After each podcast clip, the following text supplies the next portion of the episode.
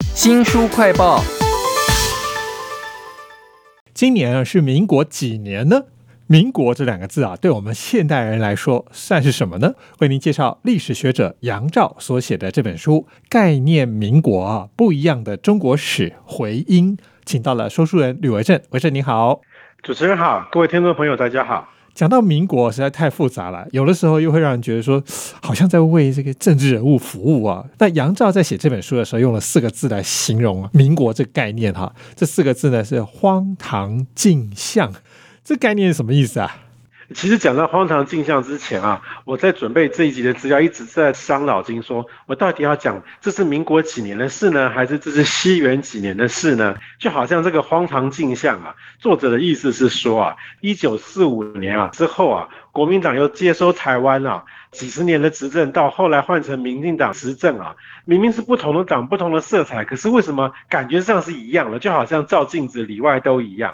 都会抹煞执政之前前一段历史的痕迹。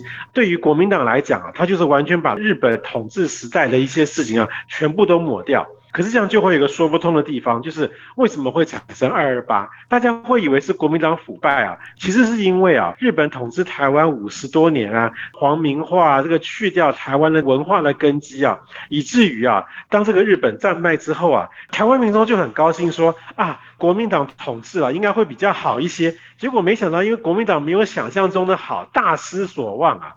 到后来猜忌仇恨是越来越深了，才有二二八。那对于民进党来讲啊，民进党执政之后啊，又非常积极的把他前一段历史整个抹掉。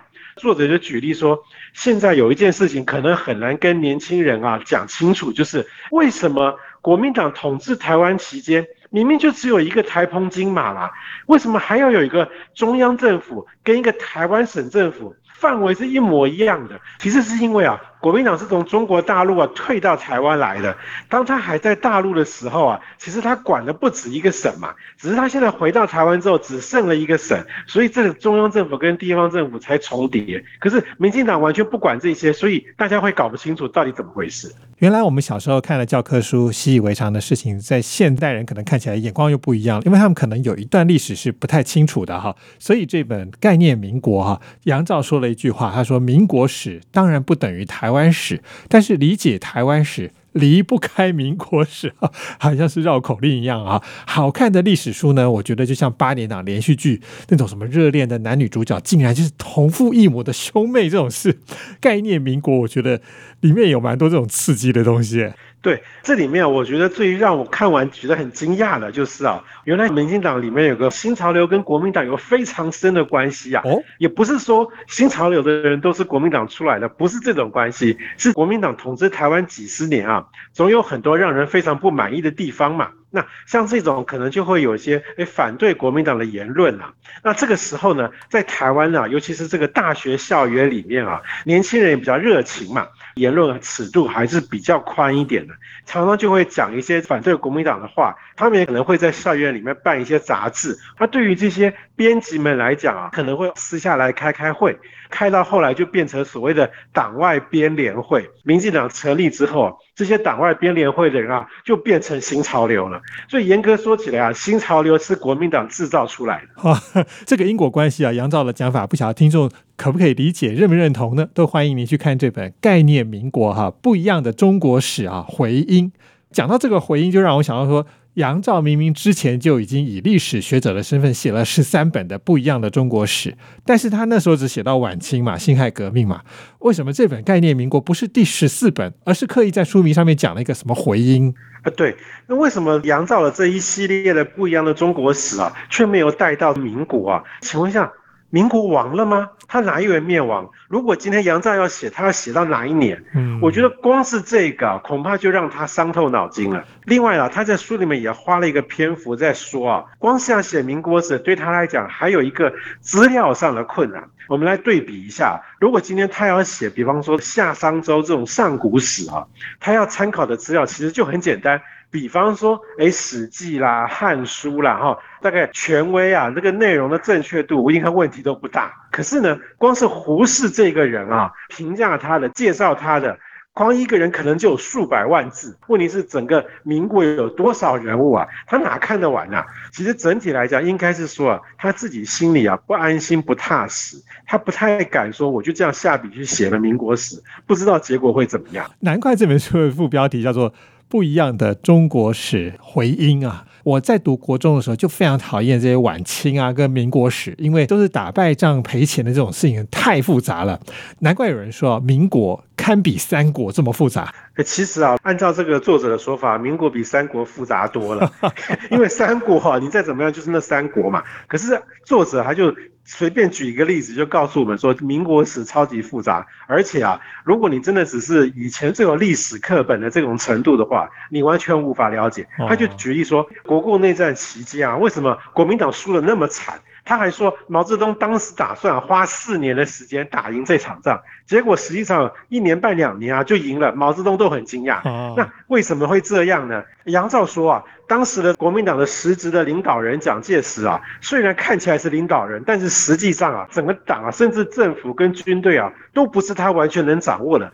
当时最重要就是对美关系嘛，因为美国对于当时的这个国民政府啊，这个帮助很重很大，对不对？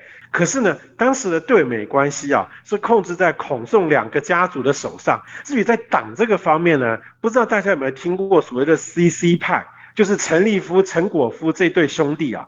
他们在这个国民党里面啊，其实是牢牢的抓着这个党的组织啊，当然也就不是蒋介石可以动得了的。那大家会以为说，哎，那这整个军队他总动得了吧？但是实际上连军队啊都分成三派哇，除了他自己当校长啊，嫡系的黄埔军校派之外啊，更早还有很多地方割据的这些军阀啊，也不完全是全心全意合作嘛。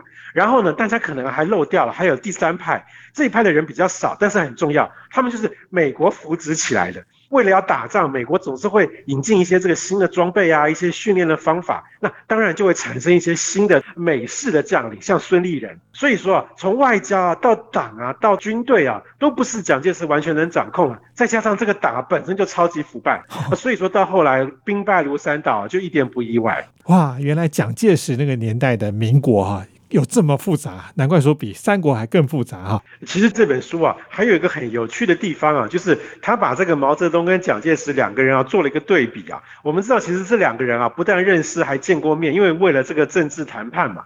作者说啊，这两人啊同样都讨厌知识分子，可是呢，对待知识分子的方法完全不一样。毛泽东他以前啊在北京大学打工的时候，被知识分子欺负过，我瞧不起你这种没念书的人，大概这种感觉啦。所以说毛泽东讨厌知识分子啊，他比较像是一种怀恨在心啊，是真的在恨。那可是呢，那蒋介石这部分是怎么回事呢？杨照就说啊，因为蒋介石他以前其实就是读军校的嘛，毕业去混那个青帮嘛，哈，他对于知识分子他可能是怕，他不是恨。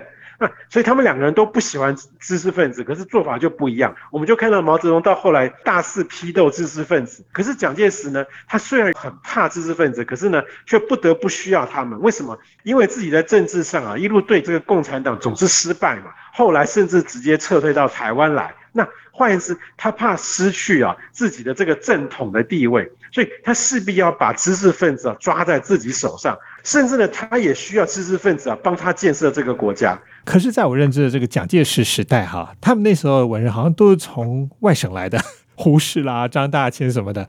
就像我刚刚说的，国民党想要好好治理台湾啊，还是需要一些学者专家。只是啊，他在这个二二八期间啊，把台湾的这些学者专家大概几乎都全部给搞光了，所以他还是得靠这些像刚刚主持人你说像胡适啊这些人来帮忙。尤其啊，胡适又是一个当时啊是享誉全世界的一个声望很高的学者。所以为什么他后来出任驻美大使啊？真的是对当时的这个政局有很大的帮助。可是呢，为什么后来胡适啊跑过来当中研院的院长？原来是因为啊，当时中研院长出缺了，跟胡适这一派的这些学者突然就惊觉说：“哎，不行哎，你要赶快回去当这个中研院长，不然的话啊，国民党就会把手伸到中研院里面，仅剩下的那些什么学术自由啦、言论自由啊，可能全都没了。就你赶快回去吧。”原来在杨照这位历史学者的眼里，哈，他看到的民国是这个角度哈。我相信应该还有很多其他的角度，例如说从人物的角度来切，胡适就是个超有名的嘛。这本书其实有一点像传记文学。因为讲到了很多什么傅斯年啦、钱穆啦、余英金石啦。还有什么人物是我们不太熟悉但很重要的呢？哎，其实还有个人物啊，同样也姓胡，但是啊，这本书把它形容的真的是非常精彩的一个传奇啊。这个就是所谓的金门王胡琏，胡琏就是当时的金防部的这个司令啊，立了很多大功嘛。他是怎么把金门建立起来的？这段真的是很传奇，因为当时其实啊，政府根本就没钱嘛。你要建设一个金门这个这么前线的堡垒，钱要从哪里来？所以他那个时候啊，其实就跟这个政府谈判说啊，你给我两艘运输舰。我们知道那个时候美国对台湾有非常多的援助嘛，比方说像这些面粉啊，各种物资，对不对？可是呢，台湾人当时根本吃不习惯，所以就累积了一大堆。那怎么办呢？为什么胡琏要去跟政府要两艘运输舰？就是因为啊，他打算把这些用不到的美元物资啊，运到香港去卖掉，赚回来的钱啊，就可以拿来建设金门。后来呢，为什么金门高粱酒这么有名？那是因为也是有个华侨，他是用高粱去酿酒，哎，看起来还不错。胡琏就把他找来，在金门啊建这个高粱的酒厂，所以说才把金门给搞起来。这个听起来好像违法，对不对？哎，对，真的是违法。因为胡琏就开玩笑说：“我这个啊，虽然实质上叫走私，但是不算了，我是为了国家，我自己什么都没赚到，所以这个叫走公。”金门王倒是我第一次听到，因为这一段民国历史呢，我本来就觉得很复杂很难念了。在这本概念民国里头，你可以看到历史学者杨照从他的眼光试图解释这么复杂的民国。非常谢谢说书人吕维正为我们介绍这本书，谢谢您，谢谢大家，也请记得帮我们新书快报按个赞、分享以及留言哦。我是周翔，下次再会。